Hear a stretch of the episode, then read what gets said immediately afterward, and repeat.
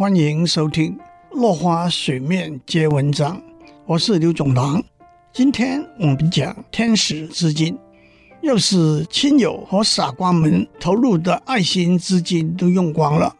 公司却还没有开始赚钱，需要新的资金。第二波的募资对象很可能就是所谓天使资金 （Angel Fund）。天使的形象是仁慈、纯洁和爱心。顾名思义，天使资金就是在创业者需要第二轮资金的时候注入的资金。不过，绝大多数的天使资金都是抱着先到先赢的心态，用比较少的资金获得较多的公司股份。天使资金投资人。通常本身就很富有，或者经由创业发了大财的人，他们以个人或好几位合伙人的身份，将自己的钱投入新创事业。一般来说，由于风险相当高，真正投入的数字并不会很多。但是，一旦成功了，回报从几十倍到百千倍都有可能。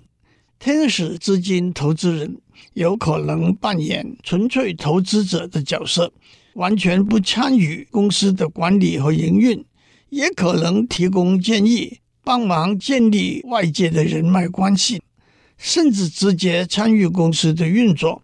有些天使资金投资人则是纯粹基于公共利益的考量，愿意投入资金支持有意义的企业，不以赚大钱为目的。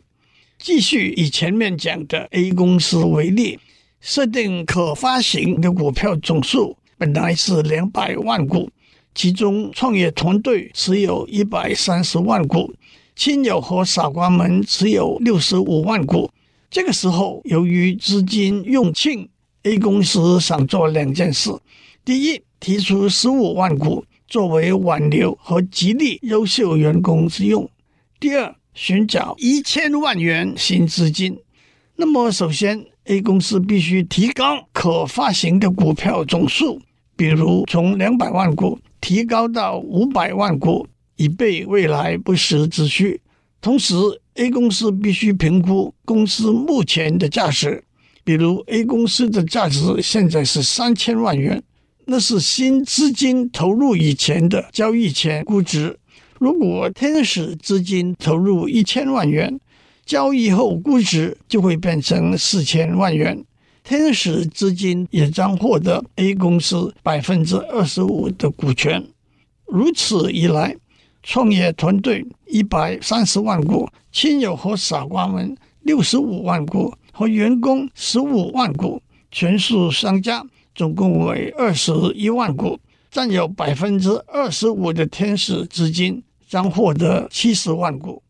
总结一下，经过第二波募资，如今身价四千万的 A 公司的股权分布就变成：创业团队拥有百分之四十六点四，亲友和傻瓜们拥有百分之三十二点二，员工拥有百分之五点三五，天使拥有百分之二十五。创业团队的股权再一次被稀释。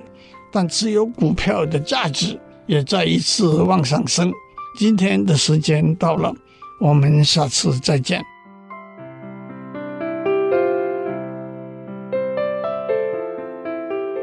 以上内容由台达电子文教基金会赞助播出。